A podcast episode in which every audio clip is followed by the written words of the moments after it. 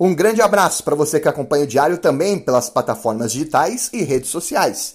Eu sou o Paulo Júnior, jornalista da Rede Vida, e considero que a vitória do Flamengo no Maracanã diante do Internacional de Porto Alegre foi normal e esperada.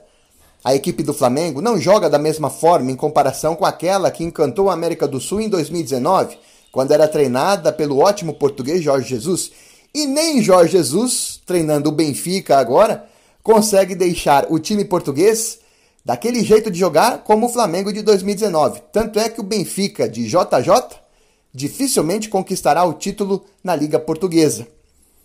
Mas aqui no Brasil, falando de Flamengo, eu acredito que a equipe rubro-negra ainda é a melhor do futebol sul-americano, porque tem o melhor elenco, e isso faz toda a diferença.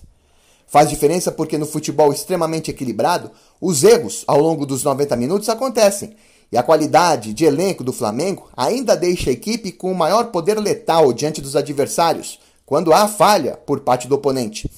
No caso da decisão deste domingo de pontos corridos, a expulsão do lateral Rodney do Internacional, expulsão contestada pela torcida colorada, pesou para a virada do Flamengo.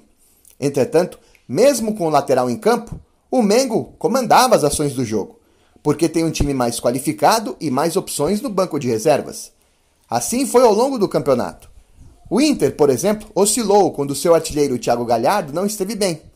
O Flamengo também oscilou, mas, por exemplo, quando o Gabigol estava se recuperando de contusão, o reserva Pedro foi muito bem.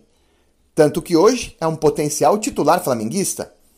Apesar deste campeonato de pontos corridos ter nestas rodadas finais uma característica de decisões nos jogos envolvendo Flamengo e Inter, o Brasileirão neste regulamento continua privilegiando a equipe com a melhor regularidade possível e potencial de seu elenco.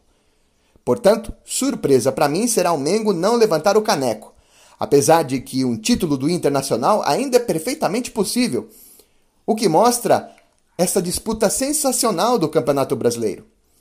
Em um certame de 38 rodadas, o Flamengo assumiu pela primeira vez a liderança na 37ª, mostrando que este Brasileirão foi incrível, mesmo com o baixo nível técnico, devido aos problemas antigos de nosso futebol e a pandemia recente. O Diário, leia, ouça, assista!